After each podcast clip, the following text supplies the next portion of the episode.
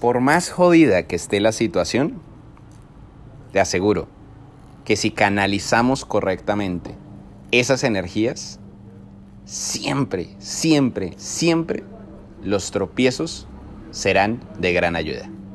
Iniciamos. ¿Listo para recargarte con el líder de líderes? Esto es Dios Ruge Podcast. Con Juan Camilo Lovera y Alejandra Velandia.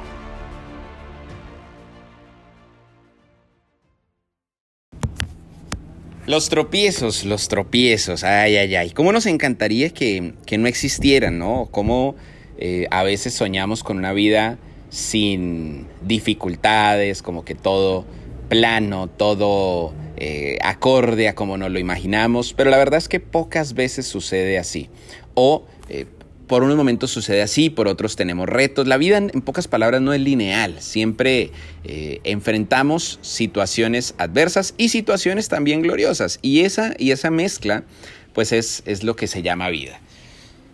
Cuando las cosas marchan bien, es el momento de disfrutar, ¿cierto? Digamos que aprendizajes seguramente siguen habiendo, pero a mi juicio no, no son los momentos de mayores aprendizajes. Los momentos de mayor eh, reinvención y demás son, por el contrario, en los tropiezos o en las crisis. Hace poco mi esposa encontró en nuestra casa una, una hoja que contaba una explicación de Albert Einstein de por qué los momentos de crisis son en los momentos en los que más la, la humanidad evoluciona. Y es porque cuando estamos frente a retos, eh, como que ponemos a trabajar el cerebro. Ay, pues madre, tenemos retos, ¿qué se nos ocurre? Y ese qué se nos ocurre es lo que, lo que ha desencadenado en grandes invenciones, innovaciones, eh, progreso en todas las áreas de la vida. Y en estos momentos es normal que o te aferres mucho más a Dios o te olvides de Dios, ¿cierto? Como que por lo general es un poco eh, la polaridad. Lo que quiero hoy decirte es que cuando canalizamos correctamente esas, esas adversidades, ¿y cómo, a qué me refiero con canalizarlo correctamente? Por ejemplo, si te haces la pregunta de, ¿qué enseñanza me está, este, me está dejando esto para la vida? ¿Para qué debo estar viviendo esto? ¿Qué es lo que, lo, que estaba mal de mí? que debo desaprender o que debo reaprender o que debo eh, corregir o que debo eh, incluir en mi vida, cambiar, eliminar, etcétera. Y muchas veces, cuando, los, cuando las crisis, por decirlo así, son tan marcadas, es porque debíamos corregir cosas que estaban muy arraigadas a nosotros. El apego, la soberbia, la, la, avaricia, la ira, en fin, ¿cierto? En mil seguramente posibles aprendizajes que podemos estar teniendo. Hoy yo te quiero decir que mañana te reirás, que mañana te reirás de, lo que, de los problemas que tienes hoy. Es más, recuerda un problema muy grave que hayas tenido hace 3, 5 años, 10 años. Y recuerda cómo, pues sí, es, a veces es incómodo y, hay emociones ahí como guardadas, pero, pero ya, no es tan grave, ¿cierto? No es tan grave como cuando lo estamos viviendo en su momento. Mira, mientras escuchas este episodio, ¿qué problema tienes? En este momento, ahora, no, no, no cuando termines de escucharlo, no en 5 o 10 minutos, ahora mismo si lo estás escuchando es porque seguramente tienes la tecnología para poder escucharlo, es porque seguramente ya comiste, es porque seguramente estás, no estás debajo de un puente aguantando frío, ¿cierto? Sino, bueno, y sí, sí, lo lamento mucho, pero no creo que la situación esté tan crítica. Entonces también a veces magnificamos mucho las crisis cuando la verdad es que muchas veces seguimos estando en el, en el promedio, llamémoslo así, más beneficiado de la humanidad.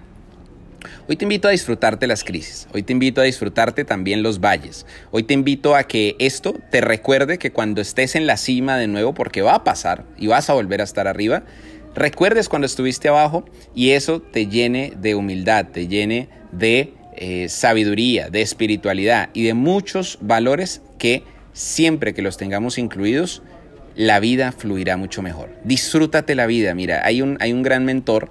Eh, si, no lo sabes, con mi esposa, pues eh, nos dedicamos a, digamos que a dos industrias en, particular. Una es la industria de la educación y la otra es la industria de los bienes raíces. Y este mentor es, uno de nuestros mentores en el tema de bienes raíces. y nos dice, mire, él ya tiene cincuenta y pico de años, y nos dice, Aleja y Juan Camilo, esto no se trata de, pucha, mejor dicho, forrarnos en billete a toda costa, porque eso muchas veces, la vida que te cuesta eso es muy alta. Es decir, el tiempo, el estrés, la falta de tranquilidad, los problemas, etcétera, llegan a ser muchos innecesariamente.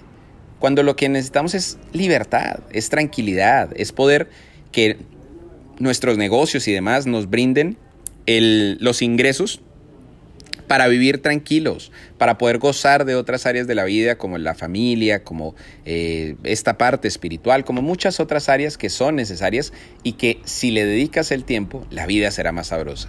Disfrútate de este momento y créeme que todo va a estar bien.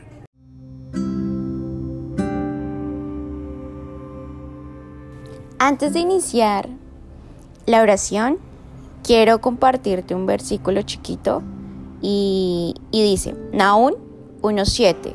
Puedes buscarlo en la Biblia o googlear como prefieres. Naún 1.7. Dice Reina Valera, la versión de la Biblia, Jehová es bueno, fortaleza en el día de la angustia y conoce a los que en él confían. Qué bonitas palabras. Y acá nos dice Dios, que Él es nuestra fortaleza en los días, no solamente en, el, en la luz del sol, sino también en las noches, en el día en la noche. Él es nuestra fortaleza. Y si nosotros confiamos en Él, Él sabe quién confía de corazón.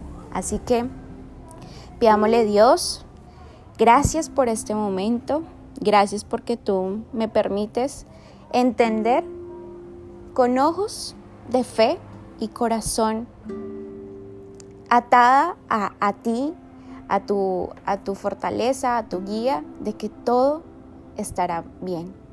Que a pesar de las circunstancias, de los retos, de dolores de cabeza que de pronto pueden pasar en el camino, sabemos que tú sabes de mí y que yo confío en ti, en tu promesa, en tu, en tu gloria, en tu libertad, en que tú harás algo nuevo y extraordinario.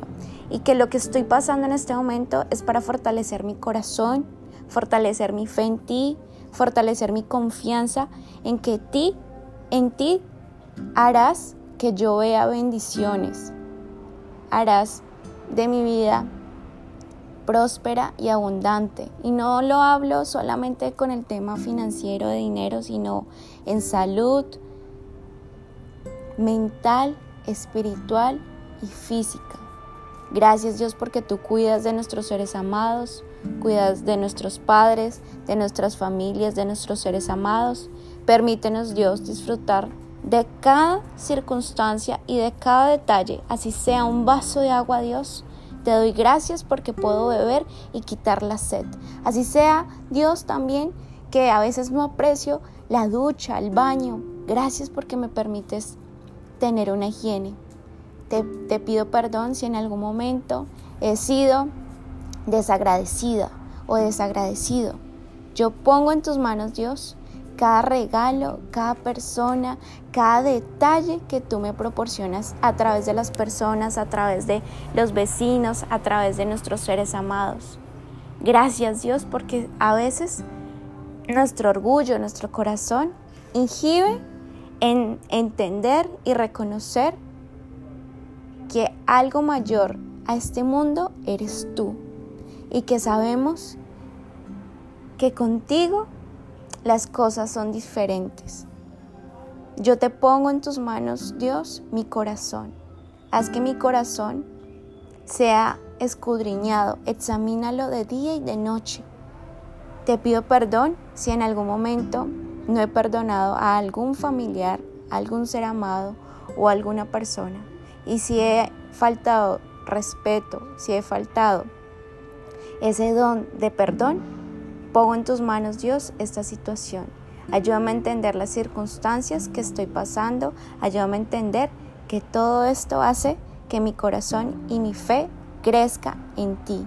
Vamos a evolucionar, vamos a crecer y en ti tengo mi mirada puesta para salir sobre esta tempestad y sobre estas mareas. Te amamos Dios, en tu santo nombre, Jesús. Amén. Recuerda que tenemos un grupo en Telegram, te dejamos aquí abajo el enlace para que recibas las notificaciones todos los domingos que subimos un nuevo episodio. Nos vemos la próxima semana, éxitos y bendiciones.